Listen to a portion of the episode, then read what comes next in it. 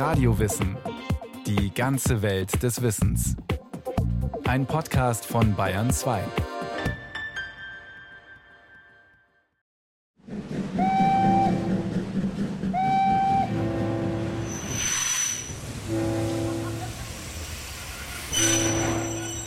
Um 7 Uhr früh ist der Zug stehen geblieben.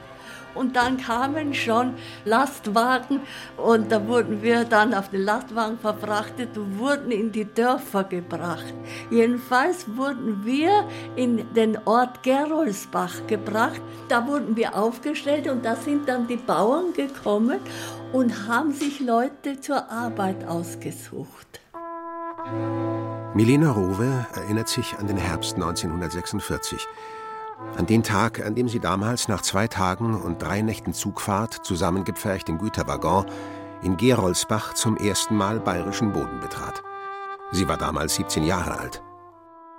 Gerade war sie gemeinsam mit den Großeltern, der Tante und ihrer Mutter aus ihrer südböhmischen Heimat, der Stadt Wallern, vertrieben worden. Am 2. August 1945 hatten die drei Hauptalliierten Amerika, Großbritannien und die Sowjetunion das Potsdamer Abkommen unterzeichnet.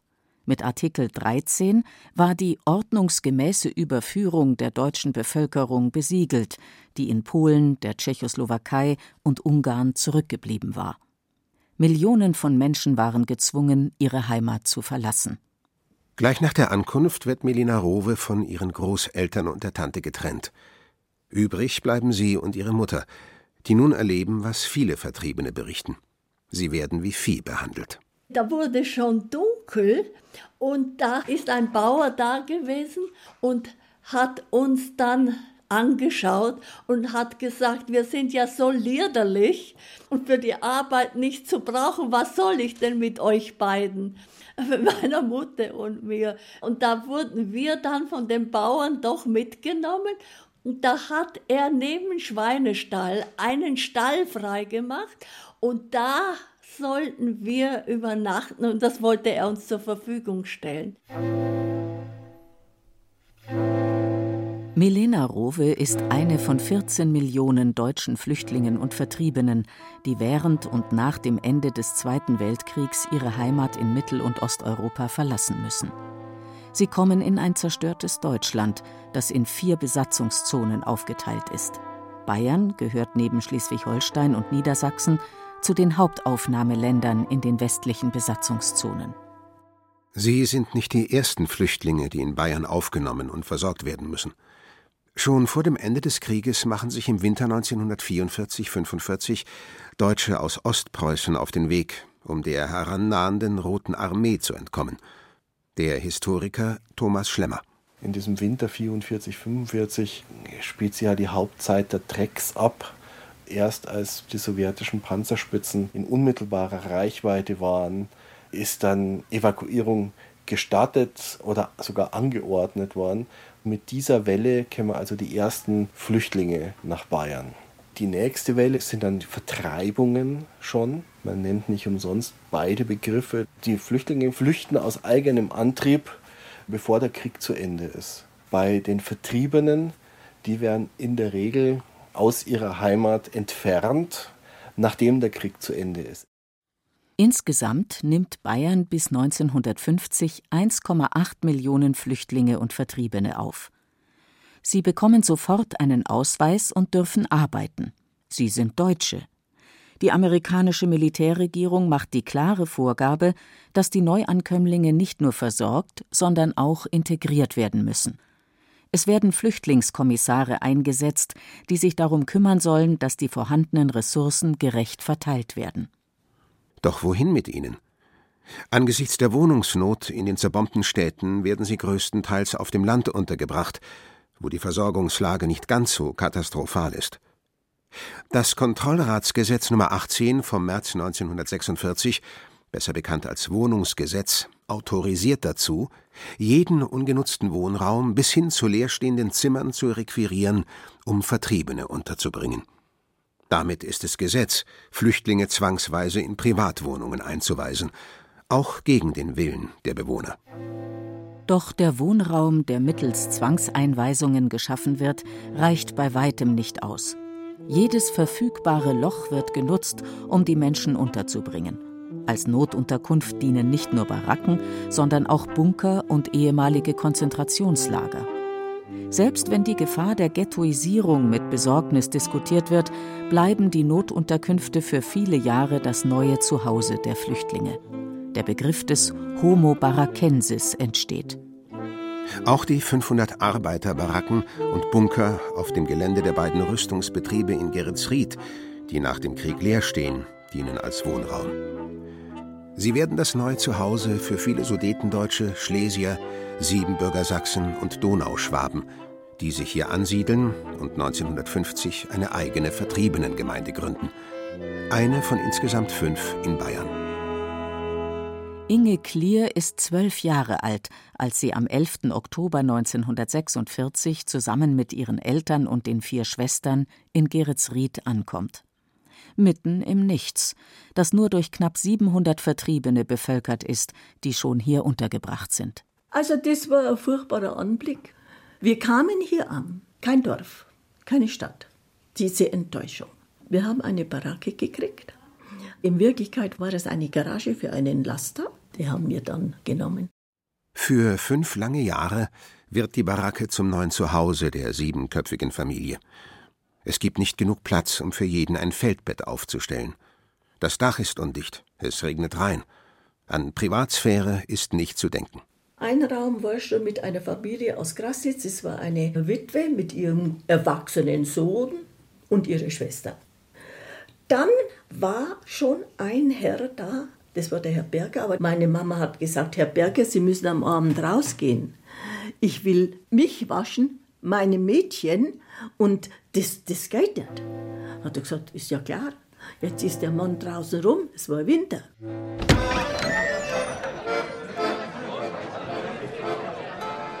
Die Flüchtlinge in Geretsried beginnen 1946, sich aus dem Nichts eine neue Existenz aufzubauen. Sie leben in ihrem eigenen Mikrokosmos, in dem die Solidarität untereinander groß ist. Als abendlicher Treffpunkt dient eine Baracke, die zum Gasthaus erklärt wird, selbst wenn dort kein Essen serviert wird. Mit der bayerischen Bevölkerung kommen sie wenig in Berührung. Dennoch erinnert sich Inge Klier an demütigende Szenen, die sie erlebt hat. An den Busfahrer, der nicht anhält, sondern sie und ihre Familie stehen lässt, als sie nach Wolfratshausen wollen, oder die Feindseligkeit, die ihr beim Hamstern entgegenschlägt. Meine Schwester, ich und meine jetzige Schwägerin sind nach Königsdorf gegangen. Mit so einer Milchkanne, ja. Die haben uns die Milch mit einem Löffel löffelweise reingegeben, nicht reingeschüttet. Da haben wir vielleicht einmal einen Apfel gekriegt. Oder drei Erdäpfel. Wir sind nicht mehr gegangen. Lebensmittel und Konsumgüter sind bis zur Währungsreform 1948 nur über Bezugsscheine zu haben, die sowohl Einheimische als auch Flüchtlinge bekommen. Die Zuteilungen sinken im Frühjahr 1946 auf knapp über 1000 Kalorien am Tag vor allem im eiskalten Winter 1946-47 reicht das bei weitem nicht aus. Ein wenig Linderung schaffen die Schulspeisungen, die 1947 eingeführt werden. Und auch die Care-Pakete, die humanitäre Organisationen aus den westeuropäischen Nachbarländern und den USA organisieren. Dennoch, es herrscht ein erbitterter Kampf um alles, was essbar ist. Das sorgt für weiteren Sprengstoff zwischen den Neuankömmlingen und der einheimischen Bevölkerung. Thomas Schlemmer. Zusammenleben schwierig. Das Wort Willkommenskultur war nicht erfunden. Die Ablehnung war groß. Und es gibt also eine ganze Reihe an Skandalen, wo man eben also schon mit drastischen Worten gegen die Flüchtlinge hetzt. Von der Denkweise her also so, die gehören nicht zu uns, das sind Fremde. Und wenn es geht, sollen sie lieber gestern als heute wieder verschwinden. Einer der Skandale, über den sogar amerikanische Medien berichten, ist der um Jakob Fischbacher.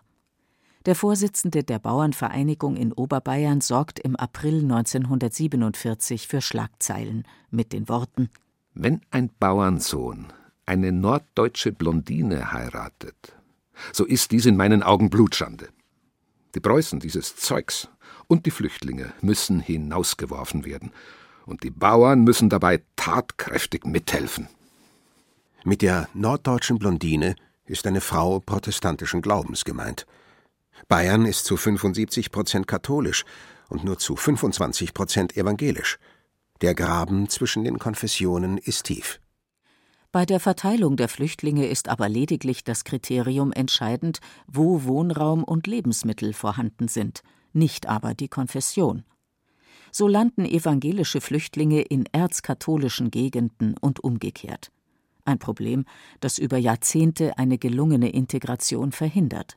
Ein katholischer Bayer, der ein evangelisches Flüchtlingsmädchen heiratet, hat eventuell mit dem Problem zu kämpfen, dass zwei Familien sagen, ja, aber du bist für uns gestorben.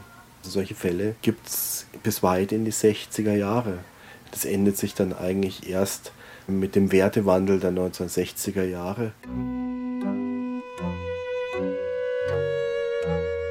Mehr als 1100 Vertriebene finden 1946 und 1947 in Ismaning eine neue Heimat und beginnen, die alteingesessenen Strukturen im 4600 Seelendorf allmählich zu verändern. Daran müssen sich die Ismaninger erstmal gewöhnen. Gleich im September 1946 sorgen mit dem neuen Schuljahr drei junge Lehrerinnen aus Budweis und Lichwe für Gesprächsstoff. Sie unterrichten nicht nur, sondern sorgen auch dafür, dass Flüchtlingskinder an ihrer Schule nicht ungestraft diskriminiert werden dürfen. So wie Josef Bachinger, der 1951 in Ismaning geboren wird. In Erinnerung habe ich heute noch die Situation, wie ich in der fünften, sechsten Klasse war. Da hatten wir einen speziellen Lehrer, der offensichtlich mit diesen vertriebenen Kindern nicht viel anfangen konnte. Und da war ich bei dem eine Zeit lang am Anfang der Böhm. Der Böhm mhm. aus dem Böhmerland, obwohl ich ja in Ismaning geboren bin, aber meine Mutter eben aus dem Sudetenland kam. Die Frau Kaplan und äh, die Frau Hartl und die. Frau Zellner war auch Vertriebene, also im Prinzip waren es drei Lehrerinnen, die als Vertriebene da waren und unterrichteten. Und die hatten dann plötzlich einen Aufstand gemacht, dass äh, er schon seine Verwarnung gekriegt hat. Vor drohenden Anfeindungen müssen sich allerdings die Kinder von Protestanten noch mehr fürchten als die Kinder von Vertriebenen. Edith Kopke erfährt das in ihrer Schulzeit. An der neuen Mädchenschule, die 1959 am Kirchplatz entsteht, unterrichten hauptsächlich Nonnen.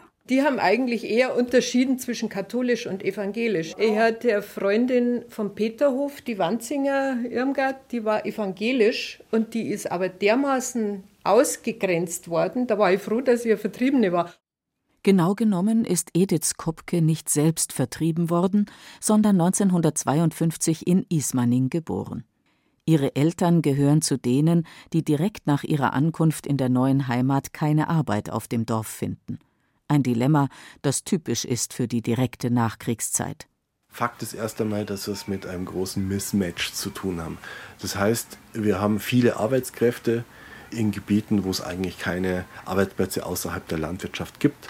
Und in die Städte, wo es tendenziell Arbeitsplätze gibt, kann man nicht, weil die Städte zerstört sind. Folglich muss man als erstes Mal sehen, dass der Wiederaufbau einigermaßen in Gang kommt. Damit sind viele der Neubürger gezwungen zu pendeln, so wie die Eltern von Edith Skopke. Ihre Mutter Maria Wantosch ist gelernte Schneiderin. Ihr Vater Wilhelm ist Büromaschinenmechaniker, der dank seiner guten Englischkenntnisse schnell Arbeit in der Zensurabteilung der amerikanischen Militärregierung findet. Er wollte dann in Ismaning bleiben, das ging aber nicht, solange er keine Arbeit hat. Und dann hat er angefangen, beim Ami zu arbeiten und ist jeden Tag nach München gefahren. Und als er beim Ami eine Arbeit hatte, durfte er auch hier bleiben. Und meine Mutter, die hat viel genäht für die Frauen. Sie hat mir auch mal erzählt, eine Bauerntochter wollte, dass meine Mutter ihr Hochzeitskleid näht, durfte sie aber dann nicht. Die Bäuerin hat gesagt, nichts, also von einem Flüchtling, da wird nichts genäht. Und hat dann auch relativ bald in München beim Roden Stock Arbeit gefunden. Wilhelm Wantosch beginnt bald, sich auch politisch zu engagieren und tritt dem neu gegründeten SPD-Ortsverband bei. Er ist wie viele Sudetendeutsche der Sozialdemokratie verbunden. Maria Wantosch zieht 1972 als erste Frau für die SPD in den Ismaninger Gemeinderat ein. Edith Skopke mein Vater war zwischenzeitlich zweiter Bürgermeister, aber der erste Bürgermeister. Das war ja lange Zeit der Erich Zeitler. Und mit dem hatte mein Vater angefangen in der SPD und der hat alle Flüchtlingsstimmen gekriegt. Es war schon schwierig, der stand den Bauern gegenüber. Aber man hat denen ja nichts weggenommen, sondern die SPD und der Bürgermeister, die haben sich dann auf den Wohnungsbau gestürzt, damit die Vertriebenen auch eigene Wohnungen hatten und sich selber was aufbauen konnten deswegen war das Zusammenleben mit den Bauern eigentlich dann auch ganz gut, weil die Vertriebenen haben sich was eigenes aufgebaut und haben sich dann so langsam integriert. Mit dem Lastenausgleichsgesetz, das am 1. September 1952 in Kraft tritt, verbessert sich die Lebenssituation der Flüchtlinge und Vertriebenen entscheidend. Sie bekommen eine finanzielle Entschädigung für ihr in der Heimat verlorenes Vermögen. Damit kann gebaut werden. In Ismaning entstehen die Maltesersiedlung an der Wasserturmstraße und Wohnblocks in den Isarauen. In Geretsried wird die Flüchtlingssiedlung gebaut, in die Inge Klier nach sechs langen Jahren in der beengten Baracke umziehen kann. Der Lastenausgleich, also eine der großen sozialpolitischen Maßnahmen der Nachkriegszeit, wo man sagt, okay, wir erfinden ein System der Umverteilung, wo diejenigen, die alles verloren haben, zumindest einen Teil ihres Vermögens wieder ersetzt bekommen durch eine Abgabe derer, die ihr Sachvermögen durch den Krieg haben retten können. Und mit dieser Umverteilung eigentlich nichts anderes als eine Art Sondersteuer auf Grundbesitz und Immobilien über eine lange Zeit hinweg. Mit diesem Geld aus dem Lastenausgleich konnten sich eben viele Flüchtlinge und Vertriebene dann wieder eine Existenz aufbauen. Das wiederum war natürlich auch durchaus Neid behaftet, weil Immobilienbesitz in der Bundesrepublik ja nicht zum Alltag gehört hat. Die Neubürger beginnen sich eine neue Existenz aufzubauen und sich langsam zu integrieren. Sie sind nicht nur außergewöhnlich leistungsbereit und fleißig, sondern bringen auch ein Fachwissen mit, dank dem sich ganz neue Industriezweige und Unternehmen in Bayern etablieren. Die bekanntesten sind der Wäschehersteller Triumph und die Sächsische Auto-Union, heute bekannt als Audi. Betriebe, in denen viele der Neubürger Arbeit finden. Ab 1950 unterstützt die Bayerische Landesanstalt für Aufbaufinanzierung die Neubürger mit zusätzlichen Krediten, damit sie sich wieder eine berufliche Existenz aufbauen können. Davon profitieren auch die Schmuckhersteller aus Gablons, die ihr Handwerk in der bayerischen vertriebenen Gemeinde Kaufbeuren Neugablons wieder ausüben. Die Flüchtlinge tragen zum wirtschaftlichen Aufschwung der jungen Bundesrepublik bei. Sie sind außergewöhnlich leistungsorientiert und anpassungsfähig, so wie Milena Rowe, die 1948 nach dem Tod der Mutter beginnt, in Geroldsbach als Schneiderin zu arbeiten. Ich hatte eine Nähmaschine, die meine Mutter und ich über die Grenze gebracht haben. Wie die gestorben ist, ich wusste nicht, von was ich leben soll. Und da habe ich gehört, dass die Bauern oft jemanden brauchen und die kamen dann an mit Stoffen. Ich habe immer gefragt, haben Sie alte Sachen zum Wegwerfen? Und da habe ich das zertrennt und das waren meine Schnitte. Und da habe ich dann Nachthemden genäht und Bettwäsche und da habe ich dann richtig angefangen, eine Schneiderei. Ich habe das Essen bekommen und etwas Geld. Sie ist 19 Jahre alt und lebt mittlerweile unter einem Dach mit einem Pfarrer, der ihr allabendlich nachstellt. Es dauert nicht mehr lange, bis ihre Schwester sie aus dem Albtraum erlöst und nach München holt. Hier beginnt ein neues Leben und ihre Karriere als Inhaberin des Modesalons Milena. Es geht aufwärts. Mit dem Wirtschaftswunder legen sich die Verteilungskämpfe zwischen Flüchtlingen und Einheimischen. Der aufkommende Wohlstand bietet allen gleichermaßen die Chance auf ein besseres Leben. Doch es gibt auch viele, die am Wirtschaftswunder nicht partizipieren. Entwurzelte, die sich in der Nachkriegsgesellschaft nicht mehr zurechtfinden oder in die Armut abgleiten. Daher ist es umstritten, ob die Integration der Flüchtlinge und Vertriebenen in Deutschland wirklich als gelungen bezeichnet werden kann. Thomas Schlemmer ist dennoch geneigt, von einer Erfolgsgeschichte zu sprechen. Einer der Indikatoren ist beispielsweise das Verschwinden der Flüchtlings- und Vertriebenenparteien. Schon eigentlich im ersten Jahrzehnt der Geschichte der Bundesrepublik zeichnet sich eben nach einer kurzen Hochphase ein erst schleichender und dann doch schneller Niedergang ab. Und man sagt also hier, die Problemlagen der Flüchtlinge und Vertriebenen sind nicht mehr so exzeptionell, dass sie eine eigene Spannungslinie in der Gesellschaft erzeugen. Integration ist ein Prozess, der dauert. Daher brauchte es viel Zeit, bis die Neubürger nach 1945 in die westdeutsche Gesellschaft eingewachsen sind. Inge Klier. Geretsried ist meine Heimat. Ohne Wenn und Aber. Das kam allmählich, das geht nicht ruckartig. Wir sind hier dann eingewachsen. Die erste Enttäuschung war ja vorbei. Wir haben ja gesehen, das Bayern ist ja auch so schön. Erst wollten wir überhaupt nicht da bleiben, es hat uns überhaupt nicht gefallen. Und dann haben wir gemerkt, mein Gott, der liebe Gott hat es doch richtig gemacht, hat uns in die schöne Bayern verschlagen. Nach all den Jahrzehnten ist für Milena Rowe und Inge Klier aber immer noch eines präsent: ihre Flucht. Ein Erlebnis, das ihr Leben von Grund auf änderte und sie bis heute prägt. Es verändert auch den Blick auf die Flüchtlinge, die heute ins Land kommen. Inge Klier. So was tiefgreifendes, einschneidendes, dass du Haus und Hof verlassen musst auf Befehl. Und du darfst da nie wieder hin. Das verändert den Menschen, verändert seine Einstellung zum Leben. Wenn man das mitgemacht hat, wie eine Plage sind wir in das Land gekommen.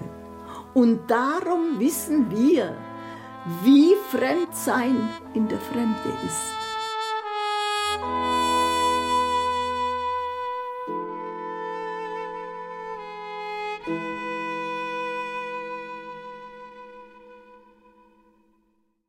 Sie hörten Flüchtlinge in Bayern nach dem Krieg. Start in einer neuen Heimat von Ulrike Beck.